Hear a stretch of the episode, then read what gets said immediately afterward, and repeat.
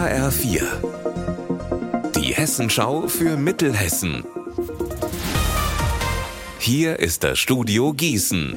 Mitty Verrösler, schönen guten Tag. Massenschlägerei in Weilburg im Kreis Limburg-Weilburg. Laut Polizei sollen dort am Sonntagabend 20 bis 40 Männer aufeinander eingeprügelt haben. Dabei seien Schlagstöcke und Reizgas zum Einsatz gekommen. Auch von einer Schusswaffe ist die Rede. Weitere Infos von meinem Kollegen Alexander Gottschalk. Die Polizei geht derzeit davon aus, dass sich die Männer gezielt zu der Prügelei verabredet haben. Warum? Das ist noch völlig unklar. Als die Polizei vor Ort eintraf, nämlich in der Hainallee, waren die Männer bereits verschwunden. Es gibt aber Videoaufnahmen, die den Vorfall zeigen sollen. Zeugen haben ihn gefilmt. Ganz in der Nähe sind auch ein Kino und ein Hotel. Die Schläger selbst haben sich aber auf einem Parkplatz getroffen. Dort haben die Polizisten später auch Patronenhülsen gefunden. Zum Glück waren es wohl nur Platzpatronen. Damit soll jemand auf ein wegfahrendes Auto geschossen haben.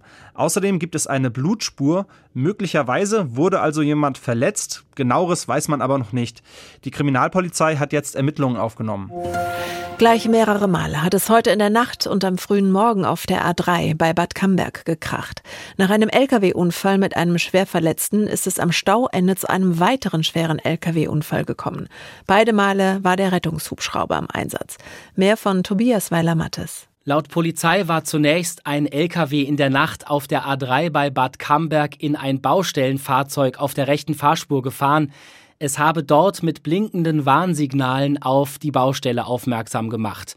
Demnach verletzte sich ein 53 Jahre alter Lkw-Fahrer schwer. Er kam mit dem Rettungshubschrauber ins Krankenhaus. Bis zum Morgen bildete sich Stau, an dessen Ende kam es zu einem weiteren Lkw-Auffahrunfall. Und hier konnte ein schwer verletzter Fahrer erst nach drei Stunden aus seiner Fahrerkabine von der Feuerwehr geschnitten werden. Aktuell staut es sich zwischen Dietz und Bad Camberg Richtung Süden noch auf 14 Kilometern, weil bisher noch kein Gutachter an der Unfallstelle war. Erst danach können die Bergungsarbeiten beginnen. Unser Wetter in Mittelhessen.